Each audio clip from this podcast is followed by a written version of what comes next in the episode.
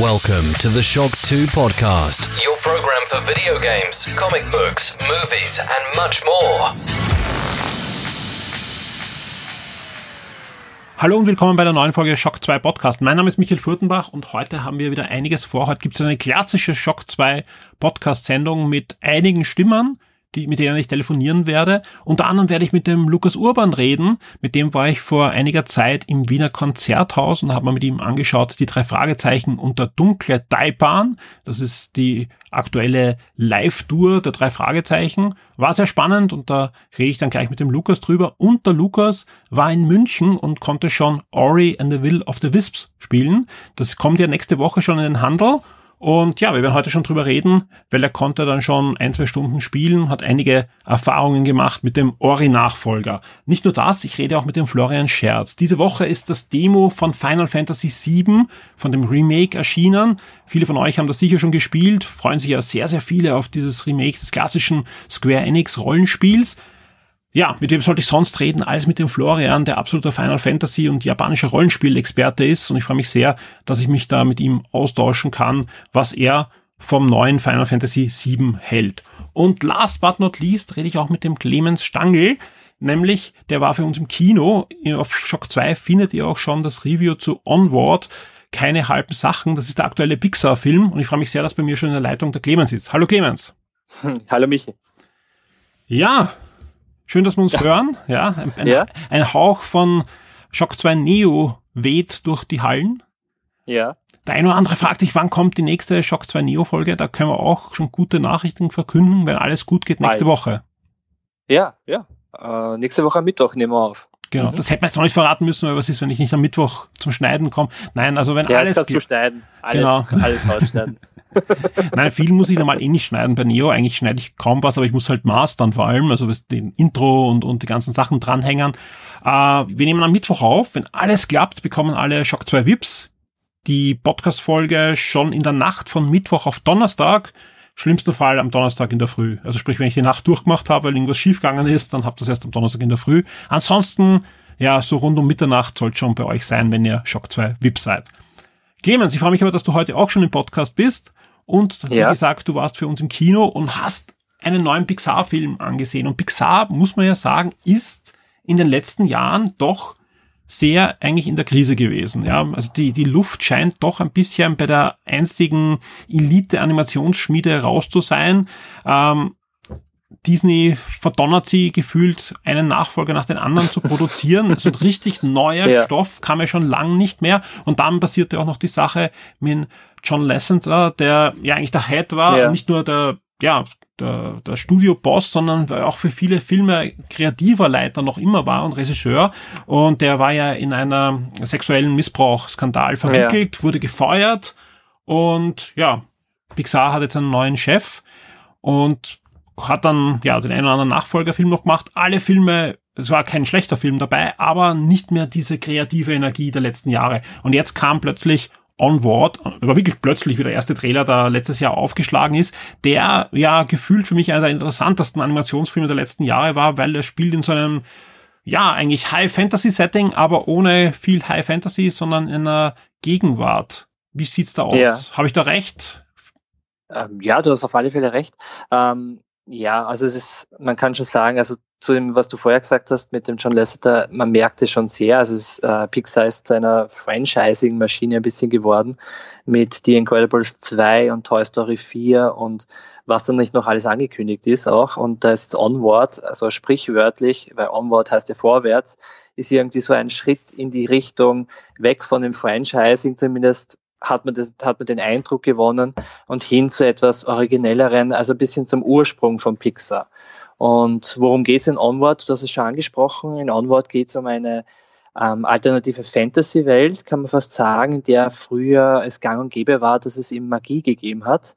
Und die Leute haben immer all ihre Probleme mit Magie lösen können. Sei es, dass, ähm, wenn es am Abend dunkel geworden ist, dass sie mit Magie ähm, Feuer erzeugt haben, das dann quasi die Wohnung ausgeleuchtet hat oder ähm, dass, sie, dass sie irgendwie schneller als mit den Pferden irgendwie sich fortbe fortbewegen mussten und dann haben sie halt Magie benutzt und das konnten dann schneller reisen.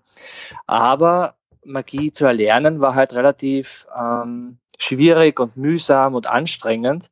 Und da kam dann um die Ecke, kamen um die Ecke die ganzen Erfindungen mit, äh, angefangen bei der Glühbirne oder beim Rad und den, den Autos etc. Und das war halt dann für die Leute bequemer und, die, und so kam es halt, dass äh, so nach und nach die Leute auf die Magie, die halt mühsam war zum Erlernen, aber sehr praktisch, ein bisschen vergessen haben und eben die Technologie ähm, äh, so willkommen geheißen haben. Und dann, so ist es dann passiert, dass in einer Welt voller Kobolde, Elfen und magischen Wesen kaum einer noch Magie benutzt.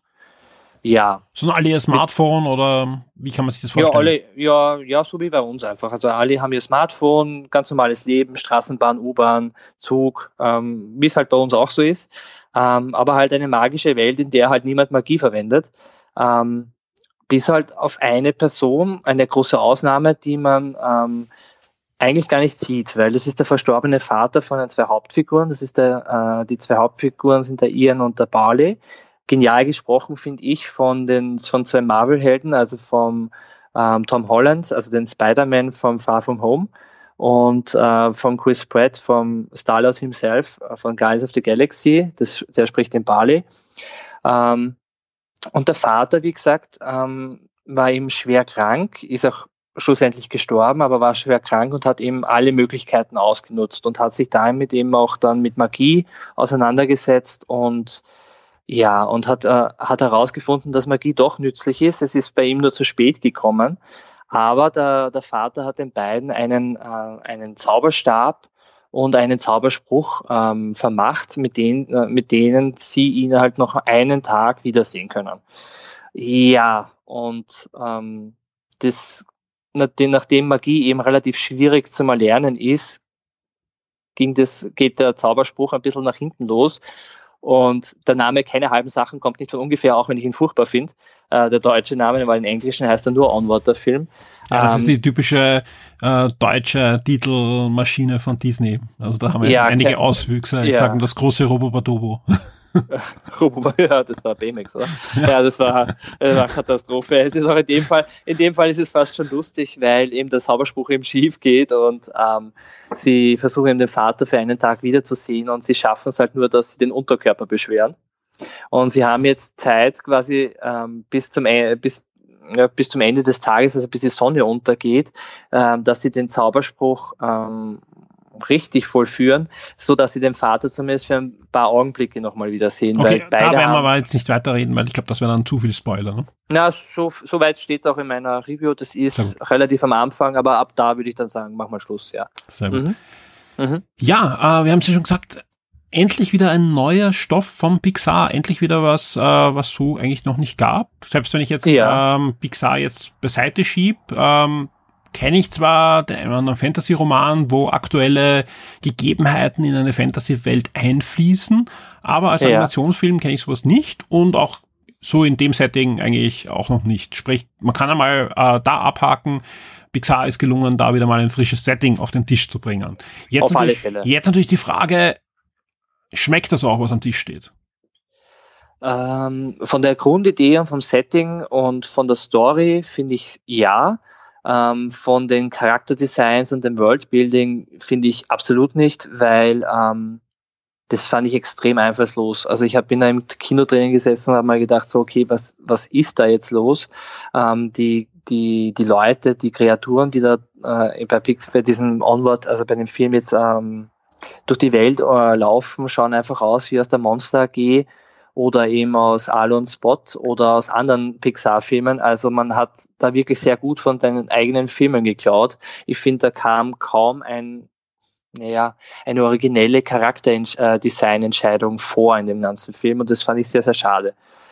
Insgesamt muss man sagen, das Setting und auch die Geschichte schaffen es mal wieder typisch Pix in typischer Pixar-Manier eben zu gefallen und das ist vor allem ähm, so eine zeitlose Geschichte, weil es ist eine Coming-of-Age-Geschichte von zwei Brüdern, die eben ähm, eigentlich gar nicht so gut zueinander passen und im Laufe des äh, Films immer mehr zueinander finden oder äh, einfach ihren Vater wiedersehen möchten. Und das, ja, also ich äh, habe die Geschichte sehr schön gefunden, äh, fand sie an manchen Punkten sogar etwas rührend.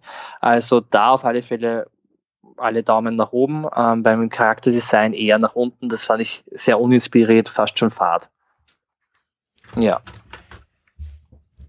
Soll man reingehen insgesamt? Weil du sagst ja generell, ähm, einerseits frisch und gut, einerseits Pixar, andererseits hätte es natürlich besser sein können. Unter dem Strich, was bleibt über? Unter Strich bleibt eine 8,5, also würde ich auf das alle Fälle Das ist doch sehr sagen. gut, ja. Ich meine, 8,5 ja. kriegt bei uns nicht jeder Film, ja. ja. Und vergleich's einfach mit, mit, mit anderen Animationsfilmen, die du in letzter Zeit gesehen hast. Es scheint ja nicht nur ein Animationsfilm im Moment, sondern da kam, kommt ja einiges, ja.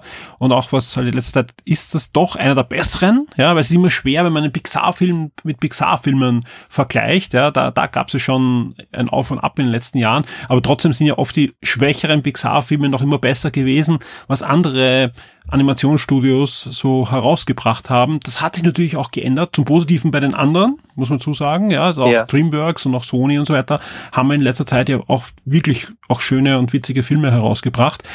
Wo platziert sich Onward da? Ja, ist es noch immer so, dass Pixar es kann und da oben mitschwimmt oder ist man jetzt plötzlich mittendrin im Deich?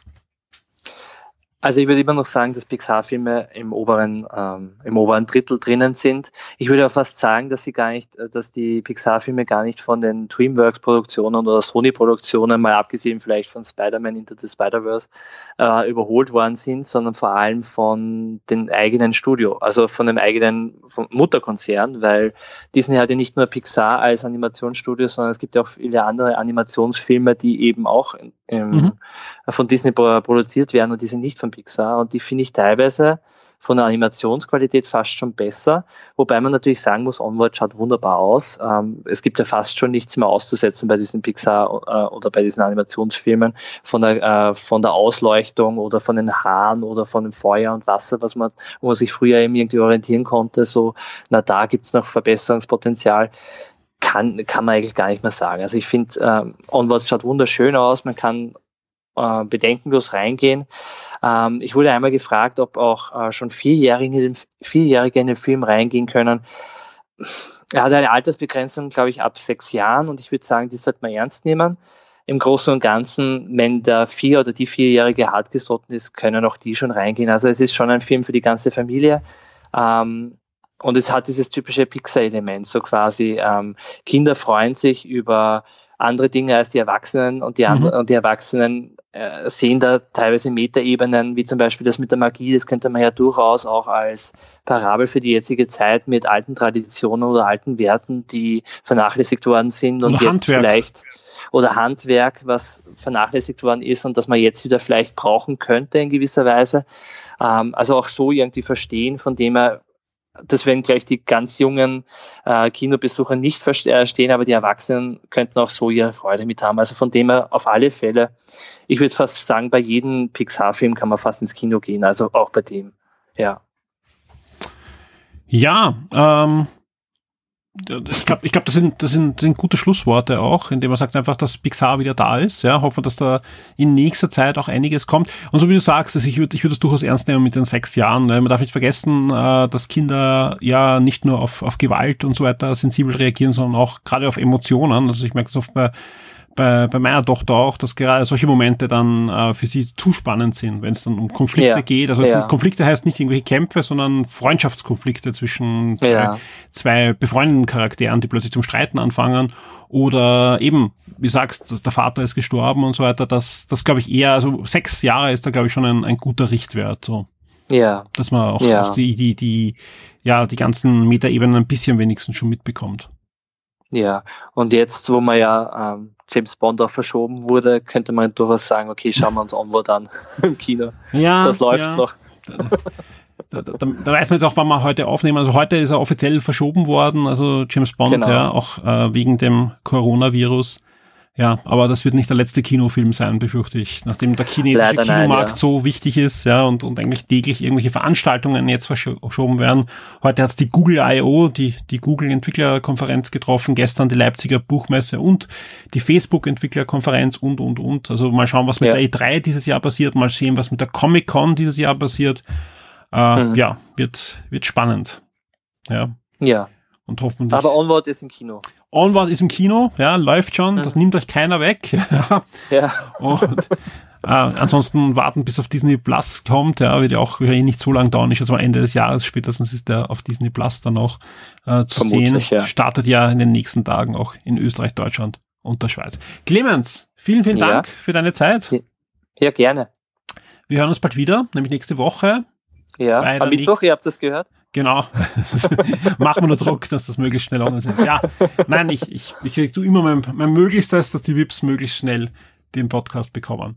Clemens, vielen Dank. Äh, schönen Abend noch. Ja, und gerne. ihr hört jetzt gleich den Lukas über die drei Fragezeichen und der dunkle Taipan und über Ori and the Will of the Wisp. Und gleich im Anschluss danach rede ich dann noch mit dem Florian Scherz über die Demo des Final Fantasy VII Remakes. Ja, ich freue mich sehr. Bei mir in der Leitung ist schon der Lukas Urban. Hallo Lukas. Hallo. Schön, dich wieder mal bei uns im Podcast begrüßen zu dürfen. Und wir haben gleich zwei sehr gute Gründe, um miteinander zu plaudern. Eingangs noch die Frage natürlich, wie geht's dir? Was gibt's Neues bei dir? Was läuft gerade bei dir in der Konsole, am Handy? Was wird gelesen? Ähm, derzeit äh, läuft wenig. Ich warte viel mehr und zwar auf Ori and the Will of the Wisps, aber darüber werden wir gleich sprechen. Genau, das ist eines der beiden Themen. Das erste Thema, über das wir heute reden wollen, das ist ja auch dank dir überhaupt in den Podcast gekommen. Das ist nämlich sehr ungewöhnlich, nämlich die drei Fragezeichen unter dunkler Daibahn. Das ist die, ich glaube, fünfte Live-Tour mit den drei Fragezeichen, die gerade läuft. Ja, letztes Jahr im Oktober gestartet in Deutschland und ist aber auch die erste Live-Tour, die nach Österreich gekommen ist. Und ich wollte eigentlich unbedingt hingehen, habe aber leider keine Karten mehr bekommen. Und auch sonst, äh, gleich zwei Leute wollten mir eigentlich Karten schenken, haben auch keine Karten mehr bekommen, war sehr, ja, traurig eigentlich. Und, und der Tag rückte auch näher. Und das war eben letzten Sonntag, wo das nach Wien kam. Und plötzlich hat am Sonntag, am Nachmittag das Telefon geläutet. Der Lukas war dran und hat gefragt, wollen wir nicht heute am Abend zur Live-Tour gehen? Und ja, ich kann sagen, jeder kann sich vorstellen, ich habe mich sehr darüber gefreut. Und wir beide waren dann im Wiener Konzerthaus. Genau, das war eine relativ spontane Aktion, weil ich auch auf den letzten Drücker noch Karten bekommen habe. Äh, und wir waren dann eben, wie gesagt, im Wiener Konzerthaus, was ein bisschen ein anderes Setting ist als die anderen Stops bei dieser neuen Live-Tour. Denn das Konzerthaus, wer da noch nicht drin war, das ist ein wirklich wunderschönes Gebäude. Wir waren in diesem großen Saal. Wenn man da an die Decke blickt, ist alles vergoldet mit, mit schönem Stuck und so. Äh, Und auch die Bühne war natürlich deutlich reduzierter als bei den riesigen Stadienauftritten und Hallenauftritten, die die Tour in Deutschland hat. Also das war ohne große Videowall, sondern sogar fast unplugged, äh, wenn man natürlich davon absieht, dass alles verstärkt werden musste.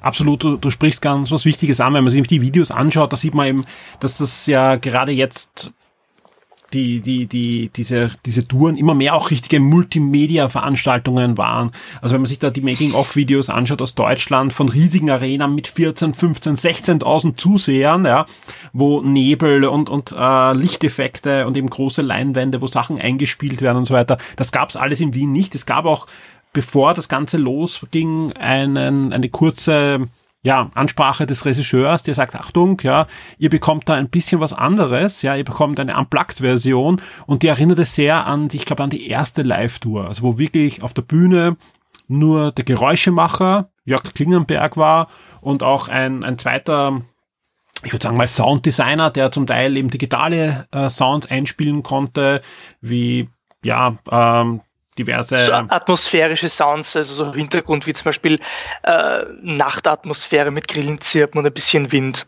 Genau, noch Musik wurde eingespielt. Also auch, auch die typischen drei Fragezeichen Musikstücke wurden da zum Teil auch neu abgemischt und live eingespielt von ihm.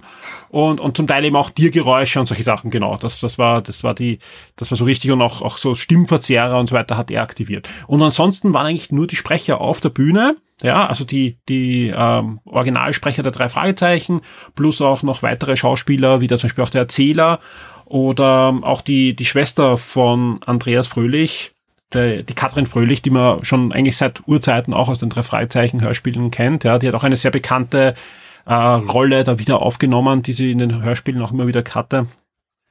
Die waren direkt auf der Bühne und dadurch, dass das eben nicht eine Riesenarena war mit über 10.000 Leuten, sondern eben das relativ kleine Konzerthaus. Ich weiß nicht, wie viele Leute passen da rein. ich kann das nur schwer abschätzen, aber waren das tausend? Nein, wahrscheinlich nicht. Ne? Also, wahrscheinlich waren es nicht mal tausend, ein paar ja, hundert würde ich sagen. Genau. Also, also waren wir natürlich viel näher dran, vor allem hatten wir auch noch dank dir sehr, sehr gute Karten, ja. Äh, das war schon ein sehr besonderes Erlebnis. Auch ohne Leinwände, auch ohne Nebeleffekte, auch ohne dem Ganzen war das wirklich toll. Und ich weiß gar nicht, äh, es gibt, glaube ich, noch Termine in Deutschland. Also wenn man noch Karten kriegt irgendwo, äh, sollte man sich das anschauen. Also oder auch bei der nächsten Live-Tour, wenn es noch eine Live-Tour gibt äh, und eine drei Fragezeichen Fan seid, äh, zahlt es aus. Ich will gar nicht so viel über die Handlung verraten, ja, ganz einfach, ähm, weil es ein paar Überraschungen drinnen gibt. Man kann das Ganze auch nachhören übrigens, ja. Das Schöne ist ähm, auf Apple Music, ja, oder iTunes und so weiter könnt ihr ich glaube sogar von allen Veranstaltungen nach 24 Stunden euch das, das, die Aufnahme anhören, plus es gibt schon eine Romanfassung davon und es wird auch eine Hörspielfassung davon geben, sprich, wer einfach nur an der Handlung interessiert ist, da versäumt ihr nichts, aber es ist wirklich ganz was anderes, ja. Und vor allem, ich habe immer wieder das Problem, dass ich ähm, den wenn, wenn ich die, die Sprecher vor Augen habe, ja, äh, obwohl ich es weiß und, und es war ursprünglich auch so gecastet, ich den Sprecher des Peter und des Bob immer eigentlich in die andere Rolle stecken würde. Ja, die passen einfach auch vom, vom Aussehen eher in die andere Rolle und waren eigentlich ursprünglich auch so gecastet.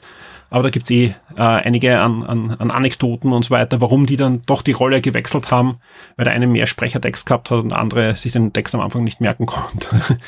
Aber sehr, sehr spannend. Also ich fand das sehr, sehr, sehr cool. Auch wenn man eben diese, ja, 50-jährigen Sprecher auf der Bühne hat, die, was haben sie gesagt, 15-, 16-Jährige da sprechen, ist natürlich sehr absurd, ja. Sie haben eher einmal den, den Witz ähm, äh, in der Metaebene gebracht, dass sie seit 40 Jahren 16 sind das ist aber auch das Gute an, an, an der ganzen Show. Ähm, sie nehmen es halt nicht wirklich ernst. Ja, ja. Es nimmt äh, also es ernst, gibt ja. wahnsinnig viele Meta-Witze. Äh, es, es gibt Anspielungen auf Computerspiele, zum Beispiel zu den Frei drei Fragezeichen, ja, in denen eben nicht Originalstimmen genommen wurden. Ähm, es gibt ein paar sehr, sehr nette Easter Eggs und, und Witze mit dem Geräuschemacher. Also da gibt es auch ein Zusammenspiel. Äh, also insgesamt einfach sehr, sehr schön auf dieses Live-Setting ausgerichtet. Äh, und ich, ich glaube, wenn man jetzt eine reine Hörspielfassung davon macht, dann, dann fehlt auch irgendwas. Weil, das muss man auch sagen, die Story ist jetzt nicht so stark, dass es sich allein tragen würde, meiner Meinung nach. Da hast du recht. Also wenn, wenn ich die ganzen Sachen rausnehme, ist es eher eine im besten Fall durchschnittliche drei Fragezeichen Folge. Ja. Also wenn man es natürlich anders abmischt, einiges rauskürzt, ja, äh, und das wäre wahrscheinlich dann in der CD-Fassung so, äh, dann, dann wird sie schon funktionieren und wäre eine durchschnittliche, aber keine besonders starke. Ja.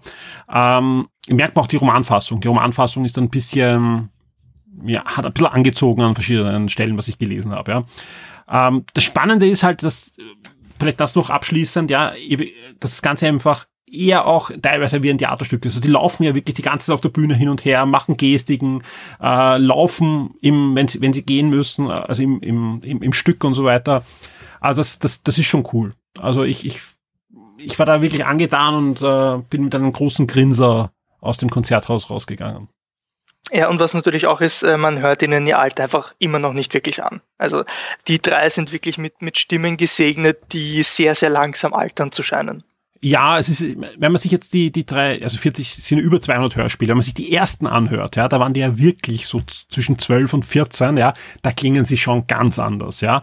Aber wenn man sich dann schon welche anhört aus den 80er Jahren und Anfang der 90er, da klingen sie im Großen und Ganzen so wie jetzt. Natürlich werden sie immer wieder älter und, und sie sprechen ja auch andere, andere Rollen, ja. Ben Stiller und, und ähm, äh, Andreas Fröhlich spricht den Gollum zum Beispiel auch und so.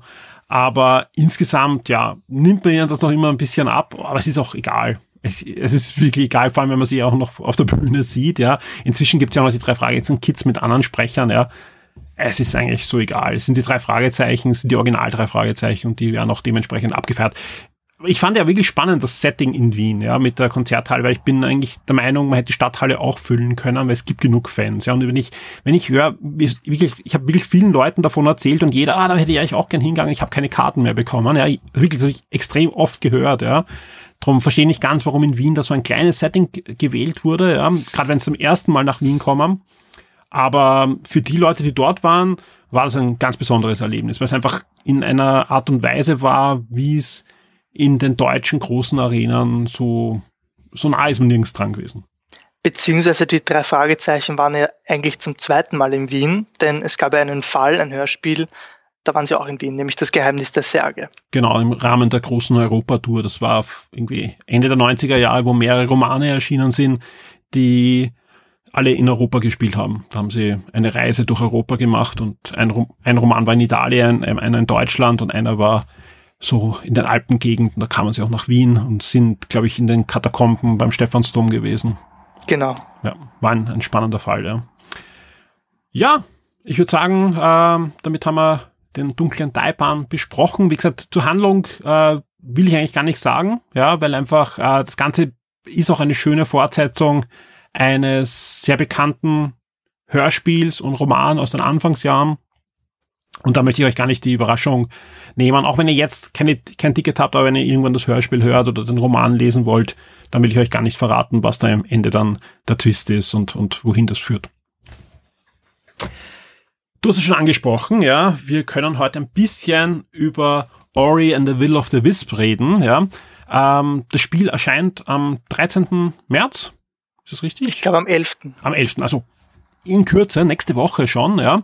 Und wie angekündigt werden wir auch nach dem Release einen Podcast aufnehmen mit dem Thomas Mahler, wo wir ein bisschen auch aufrollen wollen, dann die ganze Entwicklung, viele Sachen, über die er vor dem Release noch gar nicht reden konnte, welche Probleme es gab und so weiter. Wir werden da wirklich sehr intensiv diesmal auf die Entwicklung eingehen und dann eine schöne Sonderpodcast-Folge produzieren. Wann das genau ist, weiß ich noch nicht. Es kommt nur darauf an, wann der Thomas wahrscheinlich aus seinem Koma erwacht, was sein wird nach dem Release, so würde ich das mal einschätzen, ja.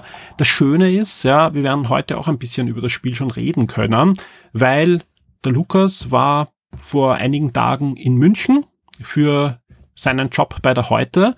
Äh, wer auf heute.at geht und unter Web Games, kannst du kannst mich jetzt gerne, digital glaube ich heißt es bei euch, ne?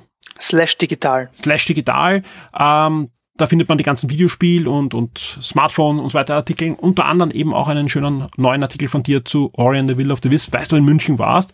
Und das Schöne ist, wir können halt auch ein bisschen drüber plaudern. Erzähl einmal, was hast du in München gesehen? Was war da los? Was konntest du erleben und welche Informationen hast du bekommen? Na gut, also ich konnte das Spiel von Anfang an spielen. Ähm, die ersten, ja, ich würde sagen zwei bis drei Stunden. Es ist wahrscheinlich für jeden ein bisschen anders, je nachdem, wie viel Zeit man sich nimmt, um die versteckten Areale zu erkunden, äh, wie schnell man versteht, wo man jetzt genau hin muss, ob man jetzt einen kleinen Weg äh, übersieht, äh, den man nehmen muss. Aber ich habe ja, gute zwei bis drei Stunden gespielt äh, und im Prinzip ist es eigentlich, und das meine ich im bestmöglichen Sinne, more of the same. Also Ori äh, and the Blind Forest erschien ja vor fünf Jahren ähm, und hat damals schon fantastisch ausgesehen und hat sich toll gespielt. Ich, ich habe es wirklich geliebt und das ist einfach nahtlos weitergeführt worden mit Ori and the Will of the Wisps. Ähm, es sieht weiterhin toll aus. Äh, es gibt ein paar Änderungen unter der Haube. Ähm, zum Beispiel sind alle Charaktere jetzt wirkliche 3D-Modelle, nicht mehr einfach 2D-Sprites. Äh, aber das merkt man eigentlich kaum. Das äußert sich eigentlich nur darin, dass es jetzt deutlich größere äh, Gegner gibt, also richtige Bosskämpfe, was ja ein bisschen gefehlt hat im vorigen Spiel. Und äh, natürlich auch, es gibt jetzt sehr, sehr viel mehr freundliche Charaktere, denen man begegnen kann. Es gibt eine ganze Hub-Area und Ori hat ein neues Kampfsystem bekommen, zumindest ein bisschen. Äh, und statt jetzt mit diesen ja, Energiebällen auf, auf Gegner zu schießen, äh, hat Ori jetzt ein Schwert bekommen. Jetzt die, die äh, Eingangsfrage natürlich, ähm, weil ich glaube, eigentlich von der ersten Ankündigung hat der Thomas immer gemeint, ja, wenn das erste Ori Super Mario Bros. war, dann ist der Nachfolger Super Mario Bros. 3. Jetzt ähm, würde ich dir gar nicht diese Frage jetzt stellen, ob so ist, wenn nicht Super Mario Bros. 3 zufällig auch eines deiner Lieblingsspiele wäre und du natürlich den ersten Teil auch kennst, sprich ähm, du schon diesen Vergleich gut ziehen kannst, ja auf Grundlage von dem, was du jetzt gespielt hast, ja, und More of the Same heißt ja nicht, dass es das nicht ist, weil das war ja Super Mario 3 im Großen und Ganzen auch zum Einser. Aber wirst du sehen, wird dieses Versprechen wahrscheinlich eingehalten? Das kommt ganz darauf an, wie man es betrachtet. Also wenn ich mir jetzt ansehe, ähm, dass es extrem viele schlaue Änderungen gibt. Also zum Beispiel das Speichersystem wurde umgestellt von diesem etwas mühsamen äh, Trade-off quasi äh, im ersten Teil, dass man Energie verbrauchen musste, um einen Speicherpunkt zu erstellen. Und wenn man das vergessen hat und gestorben ist, dann musste man irgendwie Viertelstunde, halbe Stunde, je nachdem, wann man das letzte Mal gespeichert hat, neu spielen. Äh, jetzt gibt es einfach Autosaves. Das ist äh, sehr, sehr gut, sehr intuitiv und es ist auch sehr fair gesetzt. Ähm, es gibt äh, neue Fähigkeiten, also man, man sammelt quasi so Eigenschaften und Perks und kann jeweils drei auf einmal auswählen. Das sind Sachen wie äh, Lebenskugeln fliegen einem über einen Bildschirm äh, entfernt äh, zu oder man, man verursacht mehr Schaden und steckt aber deswegen auch mehr Schaden ein. Äh, es ganz, ganz viele verschiedene Möglichkeiten. Da kann man jemals immer drei äh, davon einsetzen. Man muss sich überlegen, was ist gerade klug in dieser Situation. Äh, die neuen Waffen sind cool. Es gibt einen, es gibt Pfeil und Bogen. Es gibt eben dieses Schwert. Ähm, aber was halt bei Super Mario 1 äh, und Super Mario Bros. 3 äh, dann doch war, äh, die, ob, der optische Sprung war halt deutlich größer. Äh, und das sehe ich bei Orient the Will of the Wisps jetzt nicht so. Äh, klar, es gibt jetzt 4K-Auflösung, aber im Wesentlichen äh, bis, bis, bis auf den Punkt, dass, äh, dass es ein paar 3D-Spielereien gibt in der Umgebung, dass sich die Kamera manchmal ein bisschen dreht, ähm, dass, dass sich quasi die Ebenen verschieben, die spielerischen, äh, und, und dass sich einfach die Umgebung doch noch ein bisschen mehr bewegt, als sie es sowieso schon getan hat im, im ersten Teil. Äh, das sehe ich jetzt nicht die, die, die riesigen äh, Fortschritte, ehrlich gesagt. Ich habe gesehen, es gibt auch oft so, so ja, äh, Effekte, wo was eigentlich aus der Perspektive des Spielers in das Spielgeschehen hinein springt, fließt oder von der Kammerbewegung so aufgefangen wird. Genau, es gibt einmal so Kameraspielereien, ähm, aber das ist jetzt alles nichts Weltbewegendes, würde ich sagen. Also die Präsentation ähm, aber so fair muss man auch, schon, auch sein, äh, die Präsentation war ja schon beim ersten Teil so wahnsinnig gut, dass es einfach relativ wenige Möglichkeiten gibt, sich zu steigern. Und natürlich muss man auch äh, noch sagen dazu, ich habe jetzt die ersten zwei, drei Stunden gespielt, ich weiß ja nicht, was dann später noch kommt an, an äh, Inszenierung, an Inszenierung. Der eine oder andere hat ja am ersten Teil auch kritisiert, dass dann doch eigentlich schon nach kurzer Zeit im Spiel der Schwierigkeitsgrad dann ordentlich angestiegen ist. Ja, wie, wie, ich meine, du hast jetzt nur den Anfang natürlich gespielt, ja. Wie war da der Schwierigkeitsgrad? Sagst du, äh, man, man, man geht da auch den Spielern, die eher das Spiel genießen wollen, entgegen oder sollte man eher ein Dark Souls-Fan sein? Ähm, ich glaube, es ist ein bisschen so ein Mittelding, es ist sehr, sehr fair. Ähm, es ist halt wieder so, dass, dass ähm, dass äh, der Schwierigkeitsgrad dann schon anzieht, aber immer fair bleibt. Also bei Ori äh, and the Blind Forest war auch das große Ding. Klar, du stirbst öfter mal, aber du weißt halt immer, dass es deine Schuld war und nicht die des Spiels und das ist hier genauso. Sprich, das perfekte Timing ist weiterhin eigentlich das Maß aller Dinge. Ja, ähm, und mir kam Ori sogar noch ein bisschen mobiler vor als im ersten Teil, weil man schon, schon recht früh eben den Doppelsprung erlernt, dann noch einen Dash äh, und, und das fühlt sich dann wirklich extrem flüssig an, wenn man da durch den Wald äh, läuft. Es wird ja so eine Art Multiplayer-Modus auch geben, wo man so durch die Levels ja sprinten kann. Hast du da was davon gesehen oder davon gehört? Nein, das äh, habe ich noch nicht äh, ausprobieren können. Ähm, bei diesem Preview-Event haben wir einfach nur äh, den Singleplayer gespielt. Gab es die Möglichkeit, den Entwicklern irgendwas noch aus der Nase zu ziehen? Soweit ich weiß, war ja nicht äh, der Thomas. War der Thomas vor Ort? Nein, Thomas Mahler war nicht da aber sein Kollege war da, ne? Genau, ein Producer war da ähm, und der hat mir einfach nochmal das erzählt, was, was ich eh schon gesehen habe im Spiel. Mhm. Also ich, ich finde ja Entwicklerinterviews meistens jetzt nicht wahnsinnig gehaltvoll, weil, weil die einem eh nur das erzählen, was in der Pressemitteilung steht äh, und, und äh, was man auch selbst schon gesehen hat im Spiel. Sehr fein. Gibt es sonst noch was, was du unseren Hörern vom Spiel erzählen möchtest, was du gesehen hast, wo du gesagt hast, okay, damit hast du vielleicht nicht gerechnet oder irgendwas, auf was du dich besonders freust, wenn das Spiel jetzt dann, ja, wahrscheinlich in Kürze auch bei dir zum Testen aufschlägt?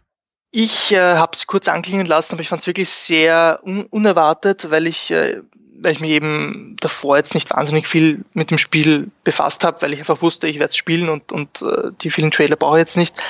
Ähm, es gibt jetzt so viel mehr äh, Charaktere in Ori, äh, in, in Ori and, and the Will of the Wisps. Im ersten Teil war es so, man hatte Ori, seine, seine Mutterfigur, dann noch diesen Spinnentypen äh, und, und den Antagonisten und ein paar Feinde und das war es im Prinzip mit den Charakteren. Äh, jetzt im zweiten Teil trifft man sehr viel mehr Figuren. Es gibt eine Hub-Area, die kann man dann nach und nach ausbauen mit Ressourcen. Äh, es, es wirkt einfach alles nochmal einen deutlichen Schritt weiter gedacht äh, und, und ich bin schon gespannt, wie sich das dann im, im finalen Spiel äh, niederschlägt. Sehr fein. Ja, dann würde ich sagen, wir freuen uns alle auf Ori and the Will of the Wisp. Ja, äh, Review wird es eh auch auf Shock 2 äh, dann zeitnah geben. Äh, es erscheint am 11. März für PC, also Windows 10 und die Xbox One, wird auch gleichzeitig in den Game Pass wandern, sprich wenn ihr den Game Pass habt, auf einer der beiden Plattformen oder auf beiden, äh, dann habt ihr auch die ja, Version sofort dann spielbar am 11. März und Lukas, vielen Dank äh, für, für deine Zeit und für die Informationen. Ich hoffe, wir hören uns bald wieder im Podcast, ja. Und dir auch alles Gute und wir freuen uns auch natürlich auf das Review auf der Webseite von der heute. Und bis zum nächsten Mal. Bis zum nächsten Mal. Ciao. Ich freue mich sehr, bei mir in der Leitung ist schon der Florian Scherz. Hallo Florian. Hallo allerseits. Wir reden heute über ein Square Enix Spiel, das bald kommt. Und da kann man ja auf, auf Shock 2 gerade einiges von dir auch lesen, weil äh, du hast ja auch gerade ein Spiele, die ich vermisse, Dragon Quest 7 gemacht. Das kommt zwar nicht, aber ist wenigstens von Square Enix. Über was wir heute reden wollen, ist aber, glaube ich, ein Spiel, auf das sich viele von euch da draußen schon sehr, sehr lange freuen. Teilweise deutlich länger, als es angekündigt ist, weil ich kann mich erinnern, ja, bei der Präsentation der PlayStation 3 gab es ja schon so ein, so ein Grafikdemo von einem Remake von Final Fantasy VII, aber jetzt kommt's ja wirklich und es ist ja schon in Griffnähe. Und nicht nur das, wir konnten es jetzt spielen. Es gibt eine spielbare Demo seit einigen Tagen. Und mit wem sollte ich sonst über Final Fantasy reden als mit dem Florian Scherz? Und ich freue mich sehr, da eine kompetente Stimme jetzt in der Leitung zu haben. Ja, das freut mich auch. Äh, wir haben noch eine Parallele übrigens. Dragon Quest ist ja nicht nur von, äh, ist ja nicht nur von, auch von Square Enix, also mittlerweile sind sie ja Square Enix. Damals waren sie ja noch Konkurrenten, muss man dazu sagen. Aber es ist auch in Teil 7, muss man auch gesagt haben. Stimmt. Ah, perfekt. Ja. Und erschien auch ursprünglich auf der PlayStation, auf der ersten PlayStation. Ja, und also, gab es ja. dann auch schon Remakes. Ja, sehr schön. Ja, ähm, ich konnte ja Final Fantasy VII auf der E3 kurz anspielen, ja, und, und war durchaus angetan von dem, was ich gesehen habe, äh, weil es einfach doch äh, vieles einfängt, was ich von Final Fantasy VII mag. War aber ein bisschen auch enttäuscht, äh, was mir da technisch geboten wurde, ja, habe das auch geäußert, anderen Journalisten, die mich alle komplett verwundert angeschaut haben und, und mir zu verstehen gegeben haben, sie haben gerade den Heiligen Gral erblickt und ich soll Ruhe geben. Und deswegen werde ich mich heute auch zurückhalten. Ich glaube, ich habe einfach keine Ahnung von dem Spiel und freue mich sehr, jetzt mit dir zu reden über die Demo.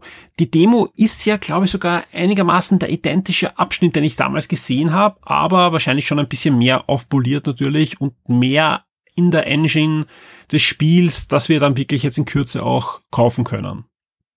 Ja, ich habe ehrlich gesagt noch nicht wirklich jetzt einen Kommentar gelesen, wie ähnlich sie sind. Also vom Spielabschnitt sind sie sicher ident.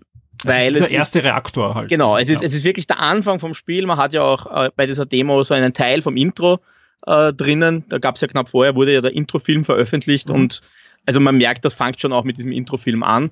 Äh, und dann eben dieser erste Angriff auf diesen äh, ersten Makro-Reaktor. Also wirklich so auch, wie man es aus dem klassischen Original kennt. Äh, Avalanche, diese Öko-Terroristengruppe, greift diesen Makro-Reaktor Reaktor an und Cloud als Söldner ist da dabei, um sie quasi mit seiner Kraft zu unterstützen.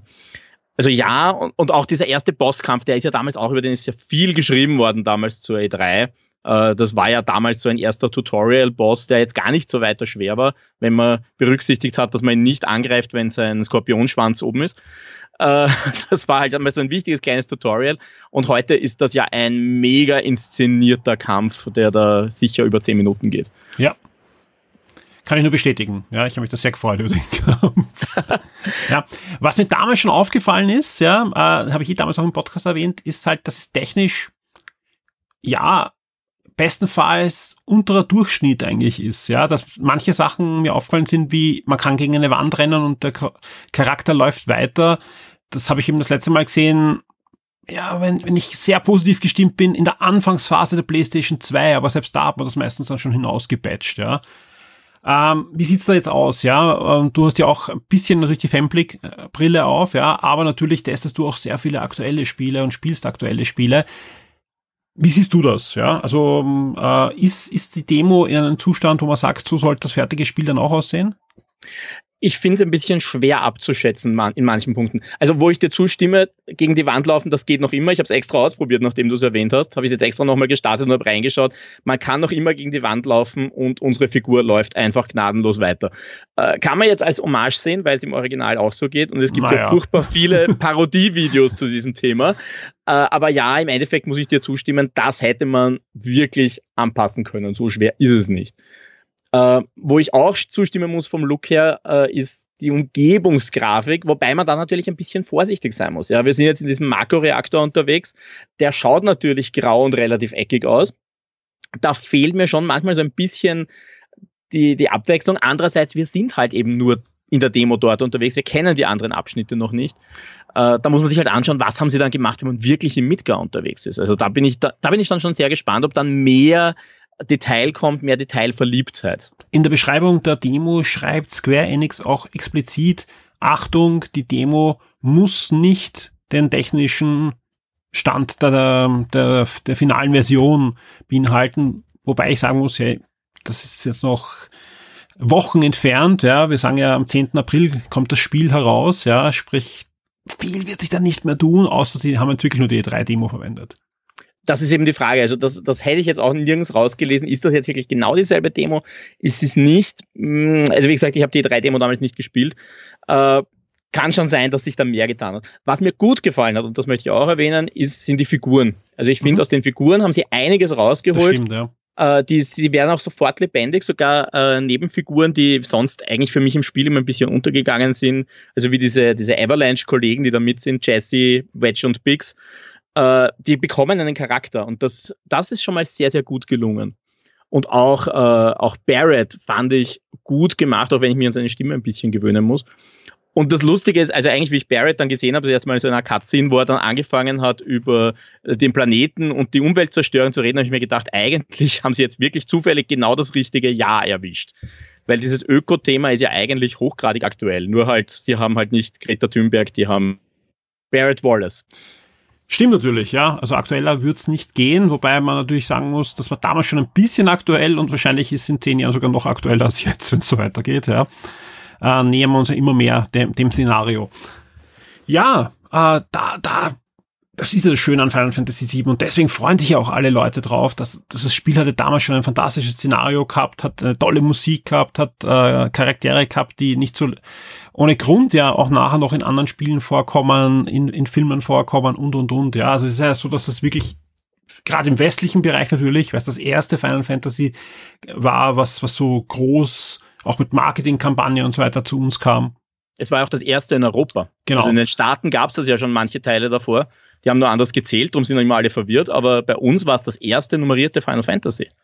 Genau, und deswegen glaube ich einfach, dass da so viel dranhängt, ja, ähm, dass es einfach, es war ja Zeit, ja, und, und anscheinend war ja auch öfter so halb geplant zumindest, ja, da haben wir eh auch schon das eine oder andere Mal drüber geredet, ja, dass natürlich der Aufwand, sowas zu remaken, immens ist, ja, deswegen auch die episodische Veröffentlichungsweise. Ja.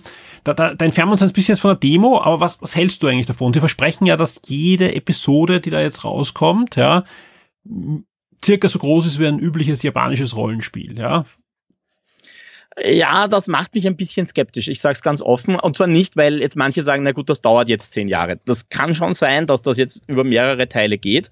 Äh, also es muss über mehrere Teile gehen, aber die Frage ist über wie viele. Wir dürfen jetzt nicht vergessen, wir wissen ja, wie weit Teil 1 gehen wird. Teil 1 äh, umfasst die gesamte Midgar-Episode. Midgar, das sind so ungefähr die ersten vier bis fünf Stunden des Spiels. Wir reden aber von einem 40-Stunden-Spiel. Äh, jetzt, gut, das kann man jetzt mal auswalzen, das ist eine Sache, aber wenn die jetzt das, das Pacing beibehalten, dann reden wir ja da wirklich von äh, sechs, sieben, acht Teilen, die da auf uns zukommen. Mhm. Oder, oder wir haben plötzlich einen Game of Thrones-Effekt, dass wir am Anfang uns ganz viel Zeit gelassen haben und dann plötzlich wird alles ganz, ganz schnell. Dann wird's gerafft, ja. Also ich weiß nicht ganz, wie sie damit umgehen werden. Und die Frage ist natürlich auch, und da sind wir wieder bei der Demo, wie stark dehnen sie einzelne Episoden und wie viel davon ist neues Material. Äh, weil ich habe jetzt auch extra verglichen, ich habe jetzt nochmal das klassische Final Fantasy VII auf der Play Playstation gestartet und habe mal geschaut, wie lang dauert so der Teil, den die Demo umfasst. Da spielst du so 15, 20 Minuten. Und das in der Demo, das sind ungefähr 50 Minuten. Also es, es ist schon äh, ausgewalzt und, und Wobei das meiste der Kampf ist, gefüllt. Ja, genau. Aber die Frage ist halt, wenn ich jetzt diese vier Stunden nehme und sage, jetzt ja. alles dauert einfach doppelt so lang, bin ich schon mal auf acht Stunden. Vielleicht bin ich auf zehn Stunden, je mhm. nachdem, wie man da jetzt umgeht. Ja. Äh, wie, wie, das das finde ich halt ein bisschen schwierig, dass das Pacing da nicht auf der Strecke bleibt. Wobei man sagen muss, hoffentlich, ja, das hoffe ich, äh, dass da auch viel Neues schon hineingepackt wird. Also an neuen Story-Strängen und, und weil es wäre nichts langweiliger, als wenn man die gleiche Handlung nochmal eins zu eins vorgesetzt bekommen, oder? Da kann ich ja das Original ja. spielen. Ja, also davon gehe ich aus, dass sie da was Neues dazugegeben haben. Das haben sie ja auch mehr oder weniger schon gesagt, dass sie auch manche Storylines etwas genauer äh, angehen werden. Äh, es gibt ja zum Beispiel auch schon Zwischensequenzen innerhalb der Demo, die eigentlich kein äh, Äquivalent haben äh, im Spiel, also im Originalspiel. Mhm. Und was man auch nicht vergessen darf, wenn man sich jetzt den Trailer anschaut, den letzten großen, ich weiß gar nicht mehr, wann der genau war, aber irgendwann Anfang des Jahres war der, da sind ja schon Sequenzen drin, wo ich sagen muss, okay, das haben sie jetzt in der Midgar-Episode drin, das kommt aber eigentlich erst später, so wirklich. Also vielleicht teasen sie einfach manche Sachen, oder nehmen äh, diese, da kommt jetzt zum Beispiel nach Midgar relativ bald so eine riesige Rückblende. Vielleicht kommt die zum Teil schon jetzt einfach. Das würde jetzt nichts Großartiges verändern, aber man könnte sie da schon mit reinnehmen und da einfach ein bisschen Story äh, unterbringen. Sonst, ja. ja, ich meine, sie haben jetzt schon einiges verneint, aber ähm, gab es, dass sie halt von, von ja, zusätzlich geschriebenen oder gezeigten Material zu Final Fantasy VII, was wir ja in den letzten Jahren gesehen haben, in einem anderen Spiel oder so, irgendwas noch einbauen werden? Das besser verknüpfen? Also ich hoffe es manchmal, weil, weil manche Sachen sind äh, zum Beispiel relativ unklar. Da denke ich lustigerweise vor allem an Crisis Core, mhm. äh, weil ja Zack eigentlich im Spiel relativ wichtig ist als Gedanke, dass es ihn mal gegeben hat, aber er ja nicht wirklich vorkam oder nur so angedeutet wurde, was mit ihm so wirklich passiert ist. Äh, Crisis Core war die Geschichte von Zack, also da könnte man vielleicht ein bisschen was mitnehmen und auch, auch weil es zu Clouds Hintergrundgeschichte dazugehört. Äh, Advent Children weiß ich nicht ganz sicher. Äh, das ist halt dann doch schon ein bisschen später. Äh, und, und Dirge of Cerberus war ja dann, glaube ich, sowieso das allerletzte in der Geschichte. Also jetzt nicht das allerletzte Spiel, sondern ja, ja. einfach storymäßig das letzte. Ich kann mir schon vorstellen, dass sie auf manche Sachen zurückgreifen, weil sie einfach da sind. Äh, auch zum Beispiel, weil da ja äh, Fan-Favoriten einfach da mit drinstecken. Und wenn man sich jetzt überlegt, wenn die jetzt so weitermachen, weiß ich nicht mal, ob bis zum zweiten Teil oder im zweiten Teil Vincent vorkommt. Also das wird sich zeigen. Genauso möglich wäre dass man spielbare Zwischensequenzen noch einbaut oder, oder Sidequests für Charaktere. So wie du sagst, hey, äh, du findest es jetzt schon gut in der Demo, dass der ein oder andere Nebencharakter da besser beleuchtet wird, mehr Leben bekommt, dass eigentlich Blut hineingepumpt wird in Nebencharaktere. Und das ist ja auch schön, weil wir, wir sind halt nicht mehr auf der PlayStation 1, wir sind jetzt auf einer, einer modernen Plattform, wo ich halt äh, nicht nur bessere Grafik zeigen kann, sondern eigentlich auch äh, das Storytelling sich ja in den letzten Jahrzehnten doch ein bisschen hoffentlich verändert hat. Ja. Und, und da kann es ja genauso sein, dass ich halt mal eine Stunde mit einem anderen Charakter herumlaufe, der vielleicht ausgeblendet war fast im, im, im Originalspiel. Ja, das kann ich mir durchaus vorstellen. Äh, es soll ja auch Sidequests geben in irgendeiner Form. Also da gab es ja jetzt so ein paar Screens schon, wo man, wo man gezeigt hat, das wird, man kann dann dazwischen einfach ganz andere Aufgaben machen. Das wäre zum Beispiel für mich so ein Punkt, wo man sicher auch den Nebenfiguren, zum, vielleicht nicht jetzt unbedingt als spielbare Figuren, aber zumindest äh, als Mitglied der Party zum Beispiel äh, Raum geben kann, wo sie oder auch einfach in der Erzählung mehr Raum geben kann. Also ich glaube, da, da ist einfach Potenzial da. Und das wird dem Spiel auch helfen, weil es zum Teil einfach für die Storybeats nicht uninteressant ist, diese Figuren besser zu kennen. Gibt sonst noch irgendwas, was dir aufgefallen ist bei der Demo? Ja, wie, wie sieht's Audio, ähm, audiomäßig aus? Ja, wenn, da muss ich natürlich mit dir drüber reden. Äh, die Musik, meine, da hast du schon vorher einiges gehört. Ja, natürlich, das Intro ist veröffentlicht worden und eine, der eine oder andere Teil vom Soundtrack konnte man natürlich auch schon reinhören. Aber jetzt so, auch im, es ist immer was anderes, wenn man das Spiel dann auch spielt und, und, und beschallt wird. Ja, bist du da zufrieden? Was ich bis jetzt gehört habe, bin ich eigentlich sehr zufrieden. Äh, ich bin bei den neueren Final Fantasy Soundtracks teilweise relativ kritisch, weil ich einfach ein, so ein riesiger UMA-Zu-Fan bin und der ja schon lange nicht mehr so wirklich mitgearbeitet hat. Diesmal war er ja beteiligt und man benutzt natürlich seine Originalpartitur weiter. Äh, das ist schon sehr wirkungsvoll und mir ist jetzt auch kein großer Bruch aufgefallen, wo man jetzt sagt, ah, da endet jetzt die klassische Partitur und da kommen jetzt neue Teile dazu. Also musikalisch muss ich sagen, was ich bis jetzt gehört habe, und das ist ja noch nicht viel, muss man auch dazu sagen, äh, was ich gehört habe, gefällt mir. Also da sind sie auf einem guten Weg. Ja, in wenigen Wochen ist es soweit und ich glaube, man hört schon raus, du freust dich definitiv auf das Spiel. Ja, äh, mit einer, einer Einschränkung und über die müssen wir noch kurz reden, äh, nämlich das Kampfsystem. Das ist das, was sich doch am meisten geändert hat an dem ganzen Spiel. Jetzt, ja, natürlich haben wir eine andere Perspektive, äh, aber was sich am drastischsten geändert hat, ist das Kampfsystem. Wir haben jetzt äh, statt, wenn man sich erinnert, wer es gespielt hat, dieses klassische ATB-Kampfsystem, wo man die ganze Party gesteuert hat, hat man jetzt gewechselt auf ein Action-Kampfsystem. also jetzt ist es wirklich ein Action-Rollenspiel. Äh, also mit klassischem Angreifen, mit Blocken, mit Ausweichen, das gab's ja in der Form so nicht. Aber es ist doch noch, äh, für alle, die sich noch nicht angeschaut haben, die Demos, ich finde, es ist schon noch mehr Rollenspiel als zum Beispiel ein Kingdom Hearts. Das stimmt, äh, weil sie unter anderem, sie erlauben es einem relativ leicht, äh, auf die Fähigkeiten der Partymitglieder zuzugreifen, weil man zum Beispiel eben seinem Partymitglied sagen kann, hey, zauber mal das oder nutzt deine Fähigkeit. Das ist schon ganz nett. Also das äh, ist auch eine extreme Weiterentwicklung, wenn man jetzt das Kampfsystem mit Final Fantasy XV vergleicht, mit dem man sich am ehesten vergleichen kann. Äh, außerdem kann man einen Charakter wechseln. Also ich kann jetzt sagen, hey, ich brauche jetzt gerade Barrett, der ein Fernkämpfer ist.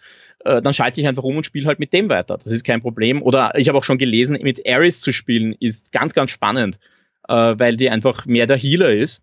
Und man kann dann halt auch mal diese Rolle einnehmen. Also das, das funktioniert gut.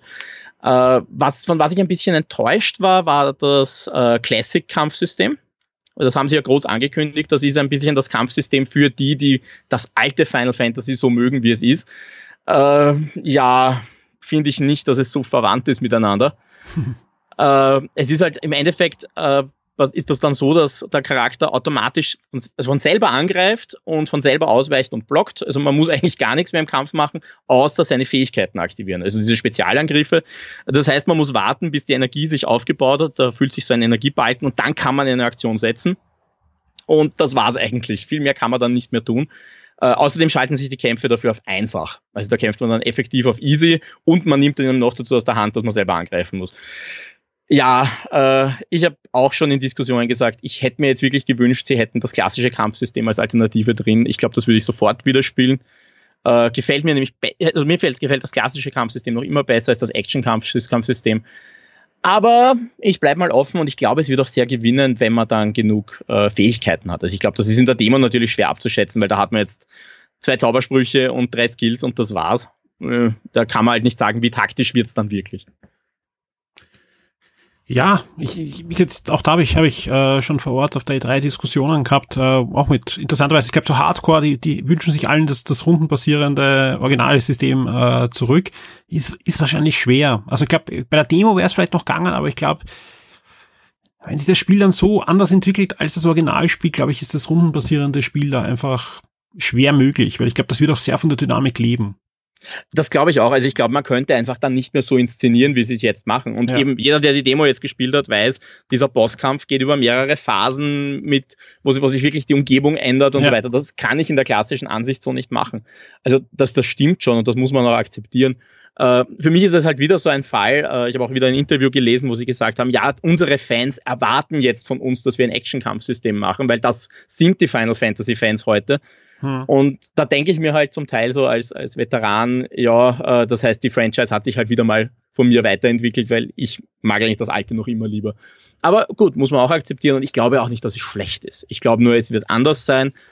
Und ich meine, diesen Konflikt, den hat man ja schon immer gewusst, dass der kommt. Also ich kann mich noch erinnern, wie wir angefangen haben, wie wir das erste Mal eben davon gehört haben, dass dieses Remake kommen wird oder noch zuvor, wie die Gerüchte aufgetaucht sind, habe ich schon gesagt, die werden es nicht schaffen, dass alle glücklich sind.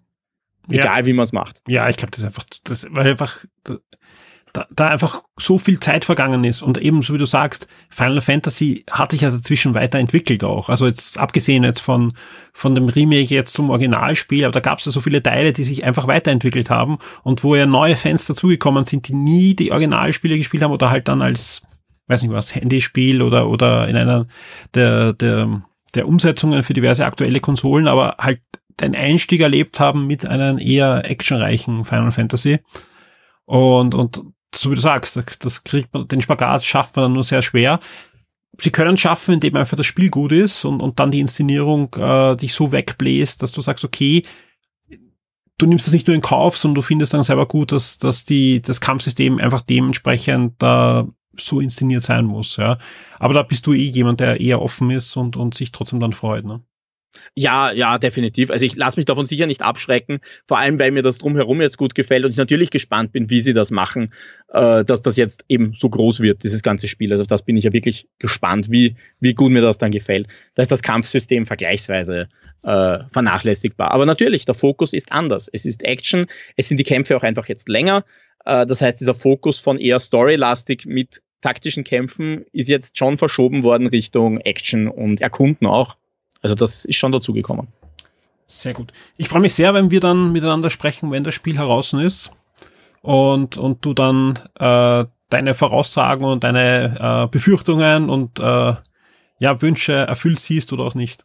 Also ja, das bin ich auch schon sehr gespannt. Also ich, ich, ich spiele ja ganz selten Demos, weil ich mich normalerweise das erste Mal auf, auf so ein Spiel einlassen möchte, wenn es da ist. Dieses Mal konnte ich gar nicht anders. Also ich wollte es ja unbedingt spielen. Ja. Und äh, ich bin jetzt noch mehr gespannt. Ich bin einfach wirklich gespannt, schafft's das oder schafft's es nicht, mich abzuholen? Und wird das jetzt die definitive Fassung oder renne ich ewig mit Maxeln mit Hufen rum?